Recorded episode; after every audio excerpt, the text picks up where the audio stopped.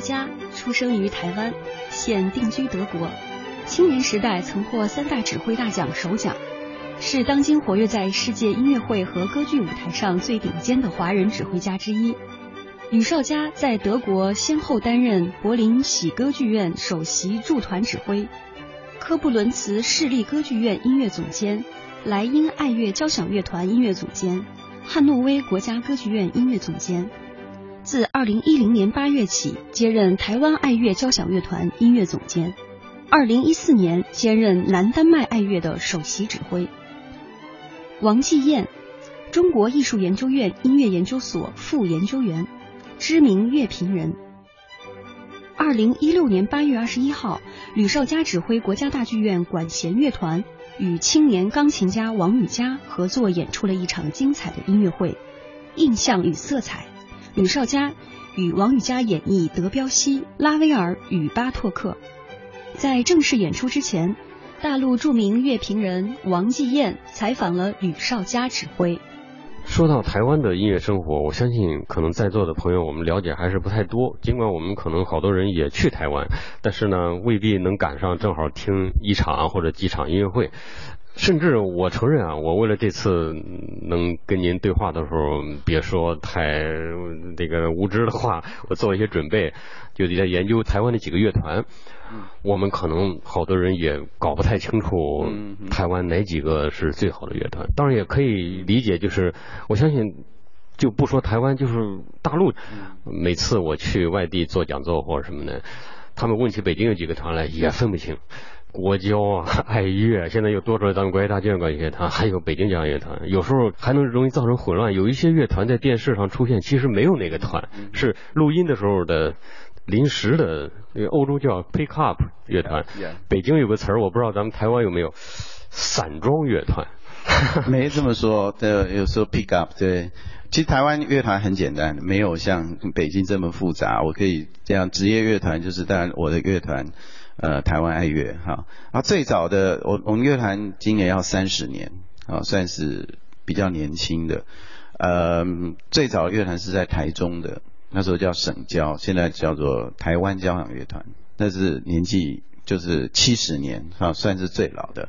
然后台北市交，台北市立交响乐团，这三个乐团是最代表性的大乐团。高雄也有一个交响乐团，成立大概。才几年这样子，他们规模比较小。还有一个哦，长荣交响乐团，也是一个职业乐团，它是这个长荣航空海运这个他们私人资助、企业资助的一个职业乐团，也是在台北。就是这样，职业乐团就是这样。其他的有不少的业余的，有台北爱乐，以前是一个。美国的指挥，他叫 Henry Mazer，他以前是芝加哥交响乐团的副指挥。他不知道什么因缘到台湾来，他的晚年到台湾来，然后推动音乐非常有成效，然后就有一个热心的医生为他成立了一个这个台北爱乐，由他担任指挥。然后这个是他现在已经去世了，可是这个乐团一直留下来，他们现在还是有活动，但他就是一个 pick up 乐团里面的成员。常常很多是我的乐团的团员，或者说别的职业乐团的团员，大概就是这样子。但是有很多很多的 ensemble，台湾其实学音乐的人非常的多，就是说很多很好的音乐家进不了乐团，因为乐团位置已经被占了，所以他们在外面成立一些 ensemble，一些室内乐团，呃，或者是人更少的，才两三个人的那种，然后室内乐团也可以到十几个、二十个。这种蛮多的啦，我现在就不一一数，我也没有全部都清楚。Ensemble 英语里用的很多这个词啊，大陆这边翻译成合奏团，呃，一种合奏的组织啊，一个。但是有时候大陆呢，我们好像好多人对这个词儿不熟，所以很小的乐团一翻译也是 orchestra，也也翻译成这种大乐团。chamber orchestra 室内乐团也可以嘛，是吧？但是对 ensemble 用的那个相对少一些。经您这么一说，我我感觉台湾的乐团的数量，尤其是如果跟台湾的人口来比的话，那还是非常多的。我是觉得北京的乐团非常的多，八九个有吧，七八个有，好像没那么多，四五五六个吧，就加上最小的最就那几个小一些的歌舞剧院啊，还好。我觉得这也说明两岸都对古典音乐这方面还是非常重视啊。对，我觉得现在的发展真的是很快，哈，就是像像国家大剧院，我在这边看到的，前两天看了一场水准非常高的音乐会，王羽佳跟那个 Martin Grubing 的，全场观众也是几乎是满的啊，而且那曲目其实蛮难的，尤其是前面的几首很难，最后当然是有比较通俗的东西，但是大家也都听进去，这这么高水准的演出，而且这么多的这个投入哈。我觉得很蓬勃。青年钢琴家王羽佳，一九八七年出生于北京，一九九三年开始学习钢琴，一九九九年作为中加晨间音乐桥文化交流项目的交换生，前往加拿大卡尔加里蒙特皇家音乐学院学习钢琴。二零零五年与祖克曼指挥的渥太华国家艺术中心乐团合作演奏了贝多芬的第四钢琴协奏曲。二零零六年获得吉尔莫青年艺术家奖，二零零八年毕业于柯蒂斯音乐学院，二零零九年一月与德国 DG 唱片公司签约。现在就让我们一起来听王羽佳演奏的肖邦降 B 小调第二号钢琴协奏曲作品三十五号第二乐章。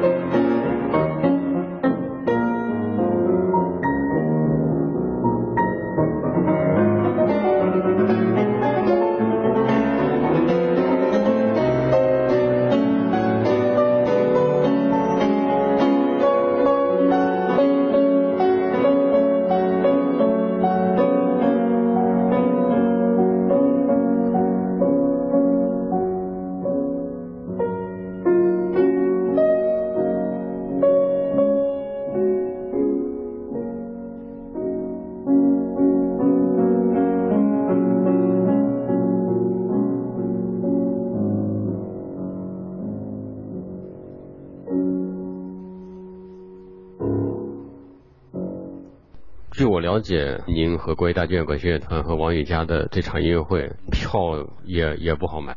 我想这是因为王羽佳吧？呃，当然也因为您，我相信。现在经常有一些音乐会票的销售情况，那是我作为一个曾经的从业者，都让我很惊喜的，都都觉得都甚至不可思议。比如说，呃，去年您指挥布鲁克纳这场。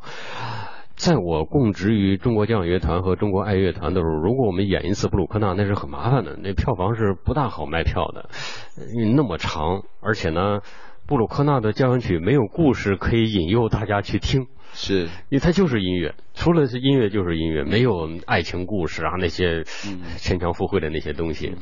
但是去年那次，您可能当时有感觉，听众还是，我是觉得完了之后，我是觉得听众有听进去。呃，而且如果我没记错的话，这是国国家乐团、国家剧院乐团第一次演奏布鲁克纳。如果我没记错的话，在那之后，吕嘉先生只国第一。对对，所以我这个是历史性的，就觉得很高兴。确实非常有意义。那么，我想请您给我们介绍一下，就根据您的工作经历，欧洲的乐团，包括您定居的德国。他们的状况现在是一个什么样的状态？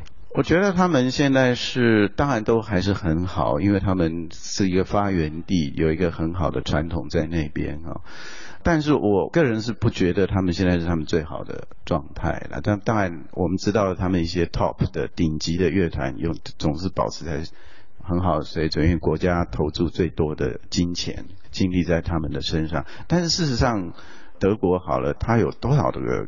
乐团多少这个剧院大家知道吗？剧院至少八十几个啊，就是然后乐团当然更多。但呃，任何一个小的一个城市，例如说我我第一个当音乐总监的叫做 Koblenz，那个城市大概才。可能十万左右的人吧，甚至还少一些，我现在不太记得。也是有自己的剧院，所以是一个非常不得了的这种传统。所以他们有老一辈的人有这个习惯，就是这个文化是在他们的生活里面。就像这大家去看京剧或者什么，这对他们来说是一个不一定是歌剧，有时候是看话剧，就是比较小的城市，他们的剧院是歌剧、话剧还有芭蕾是合为一的。好，所以就是说，这是他们生每天晚上都演啊，每天晚上都演。所以你看，在在德国是可以养多少音乐家？一个剧院就需要好几个指挥啊，所以一个。音乐总监之外，他下面要有好几个 assistant，还有呃德文叫做 Kapellmeister，就是指挥。那每天晚上不一样的剧，而且常常是因为这已经是固定剧嘛，所以很多指挥是没有排练的情况之下就要下去比。哦，那个是一个非常紧张，但是是最好的学习的过程。所以这是一个一个流派这样子，古代这样一直下来。嗯，那现在我觉得经济都不好嘛，看一些比较这个国际的新闻的话。常常会碰到说两个剧院要被合在一起啊，或者是哪一个就被删了这样子，所以在这种中下的乐团剧院是基本上是勒紧裤带的。事实上，蛮我是觉得现在并不是很好的的时候，所以他们有的人也是看到危机，说哎，怎么样让现代的小孩子、年轻人让他们进剧院去听歌剧，或者是去听音乐会？呃，你说到国外去听音乐，发现都是银发族。啊，所以有一个这样子的一个危机，嗯，所以你看他们，他们其实现在都是在看着亚洲啊，啊，那乐团越来越多到亚洲来演出，但我觉得现在亚洲的情形是跟他们不一样，这是一个。就是一个起来的时候，我们的听众可能正如您所说的，我们的听众的年龄结构感觉比较健康的一个，就是老中青都比较均衡的一个结构。我是个人觉得都要每个层层次都要有，因为呃，例如在台湾也是，就是音乐会，然后在户外转播。台湾这个很有名，因为在很久以前，慕尼黑爱乐区杰里比达克一个老大师他已经去世。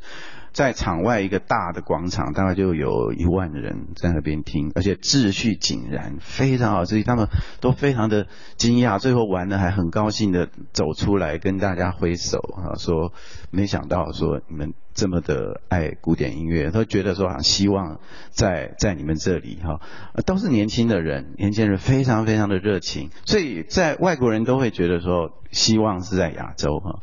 但是以我们自己，我自己是从台湾出去，我又看到另外一个，其实也是问题，就是因为我常常回去嘛，那经过了你十年前说都是我们都是年轻人，非常有希望。过了十年之后，还是都是年轻人；过了十年之后，还是都是年轻人。我就觉得，那那些十年前来长大，现在到哪里去？我不知道这里有没有这样的情形啊？就是说，好像没有真的留下来。而年轻的人当然很好，可是大家抱着基本上是一个学习的一个心态，他很多人是拿着笔记簿。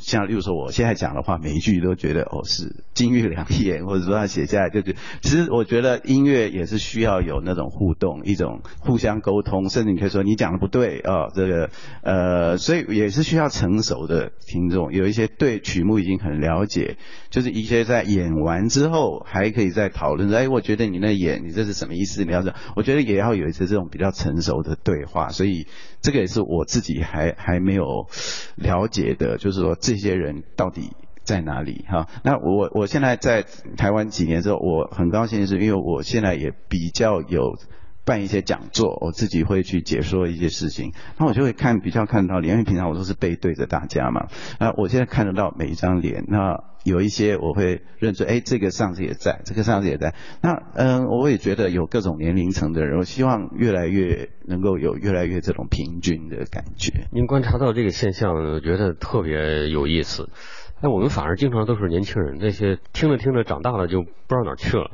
跟西方正好相反，因为我看英国人的观点，他就说：“哎呀，不要替这个古典音乐操心。”说我们年轻的时候也都不听古典音乐，我们都是什么重金属啊，留那种头发，穿那有补丁裤子，什么露膝盖的裤子。哎，等我们年长了，我们头发慢慢灰白了，我们就听古典音乐了，我们就听歌剧了，我们也兜里钱也多了。您说这情况正好跟西方相反，就是可能我们求学年代的学生们啊，啊脑子里有浪漫的想法，或者在爱情当中那那个对诗意的东西非常敏感。等年长了，好有孩子了，有生活负担了，啊，需要在公司加班了，那不听了。或许等退休了之后，又又回来，又回来了。这个呃也是可以理解了，就是可能你三十岁左右开始拼自己的事业，然后有家庭，是不是在东方的社会结构下，你比较没有那个心情去听这些东西。呃，我觉得一个很重要的观念是，大家把听音乐当成是一个消遣就不太对。我觉得这其实是就像我刚才讲，在欧洲的一个。小城市里面，大家有这样，就是觉得那个是你生活里面的一个部分，就你好像吃饭一样，你不吃不行啊。有的人可能听这个东西对他来讲像吃饭一样，这是一个精神食粮，这不是一个只是娱乐而已。如果是有这样子观念的话，我相信这是一个你的优先的问题嘛。你怎么忙，你都还是要吃饭，对不对？你怎么忙，你还是觉得我必须要听一个这个音乐会。我觉得到这样，当应该就好了。有没有一个原因，就是说？欧洲的，尤其是德国的乐团，包括它的小一点城市的歌剧院，它没有因为城市小，它的艺术水准降。当然，最好的这些，我们说柏林爱乐，他们的是都是最 top 的人哈。你这个问题也勾动了我一个想说一个观念哈，就是说，呃，我们很想很很喜欢说要跟谁比，要跟谁比哈。例如说。呃，我们乐团好了，然后说我们要要好到能跟维也纳爱乐比，要跟柏林爱乐比。我很想打破这种观念。啊，以前我在更年轻的时候，我在欧洲跑了很多地方指挥，很多小城市，小城市意大利小城市，呃，那乐团当然不会太好啊。可是我我觉得他们不会那么的复杂的想说。说我们要奏的跟柏林爱乐一样好，或是跟维也纳爱乐一样好，我觉得这是一个非常不切实际的。为什么要这样子？我觉得你你就是把音乐诠释的说，你感动自己，感动别人，我觉得这就是啦。我我觉得我还想要怎么样？我是觉得，我觉得我们东方人常常有的这样子的一个心态。我我常常跟在台湾，我跟我听众说。你不要这样子想，对自己有信心。那我们演奏音乐感动到你，那之后这就好了。哎，当然我们要尽全力奏出最好，尽全力做出最好。音乐是一个互相的对话，互相的沟通。当你在那个世界里面，柏林爱乐是不存在的。前几年我有一次在德国的沃尔夫斯堡，北京交响乐团在那儿演出，我跟着去了，我就发现那些听众们。他不因为是来自东方的一个他们也并不了解的一个乐团而丧失热情，他很喜欢听啊。我问他你觉得我们演的怎么样？包括演一些中国作品啊，太好了，特别有意思，特别好听。让他们那些穿着很整齐、很好的那些那些女士们、先生们，中间休息的时候还能喝一杯香槟。我问他你们。开着车没事吗？没事，我们喝这么一杯 没问题。就 是我觉得那是确实像您说的，是一种很闲适的，就是说他把音乐当成一种这个可能每日精神食粮，嗯，这么一种概念。可能这个还有一个很重要的我自己的经验，因为我也是这样走过来。就是刚才我讲的这些，我搞我以前可能也有这种观念哈。那因为我现在真的知道外面的乐团是怎么样，我知道事实上我们真的光讲技术上来说。我们不比人差的，就是在一般来说了。当然，我们要有一个最高的标准，艺术的表现是一个无止境的。呃，但是那个你自己要求自己就好了。我们再听一段，正好也是我们在欧洲演出的的的曲目。实况录音是吧？在欧洲演出。呃，我们都是实况录音，我可能是在台湾演。啊。这个是迪尔二作剧，这个理查史特老师。听听台湾的声音。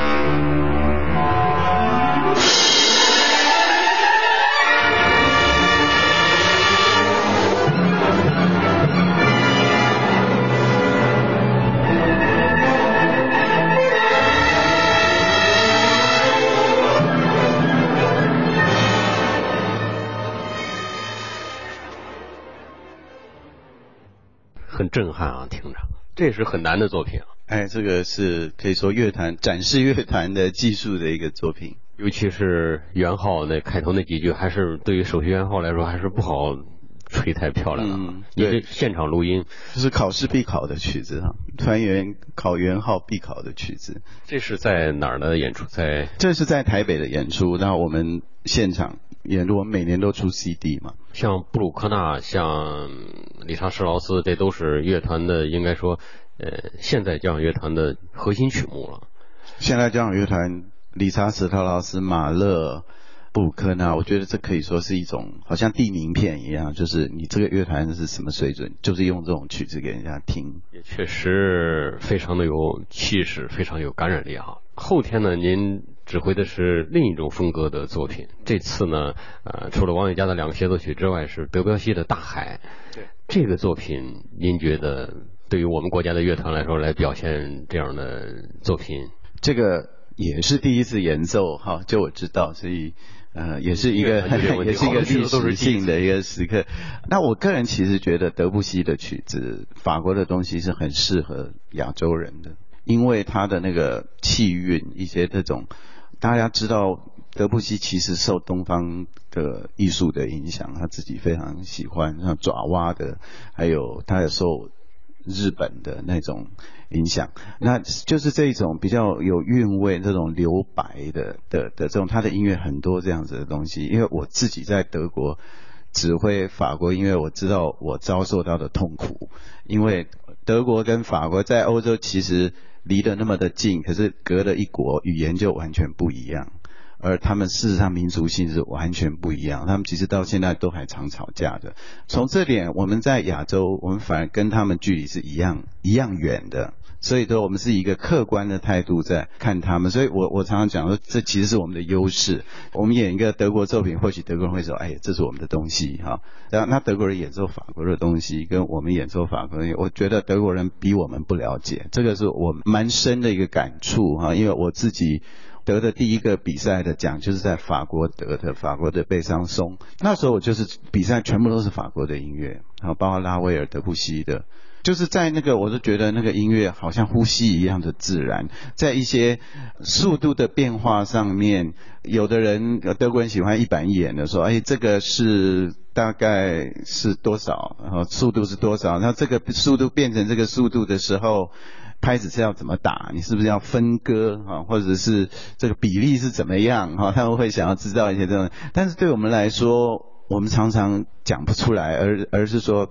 这个是一个自然的呼吸，而我觉得在德布西音乐里面很多这样子，像大海的话，我觉得可能是他管弦乐作品里面最有名的哈，最有代表性，他也最容易亲近，因为它是像是一个交响，最像交响曲的德布西的管弦乐音乐。事实上，德布西是一个。不太喜欢大的交响曲的人哈，呃，他写的是有点像散文或者像诗那样子的一个一个东西，但是这个竟然比较像交响曲，所以也有人批评说，哎，德布西你怎么好像妥协了？你你怎么好像写了一个像交响曲的？没关系，对对我们来说，这就是一个杰作哈。然后他因为他的有一点像交响曲的这种呃形式，也让更多的人能够。比较快的就就接触到它，所以我觉得这个音乐的特色就是它，大家去欣赏它，就是欣赏它的那一种诗一般的，像画一般，有很多颜色的那种管弦乐法，还有就是那种流动性，从头到尾就像水一样。它的第一乐章，它有一段最有名的是整个大提琴奏的一段，在呃演这个日出的一个一个情景，哈，非常非常美。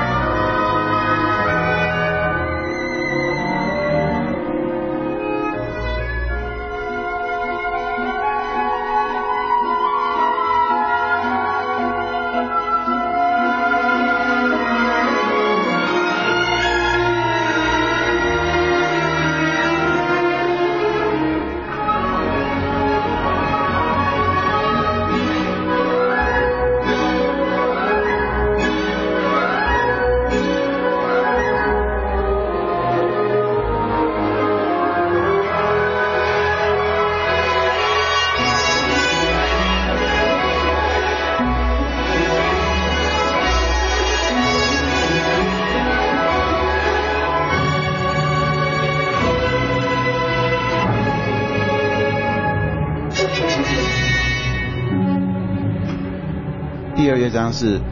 你可以听到那个风跟那个海的嬉戏的那种感觉，就是真的动了。你觉得好像抓不到它。有人说德布西的音乐是没有关节的哈，英文叫 joint 哈。为什么？因为它全部都是，它要转个弯什么都是很顺，没有一点卡住的东西。德国的音乐是这样，哒哒哒哒这样。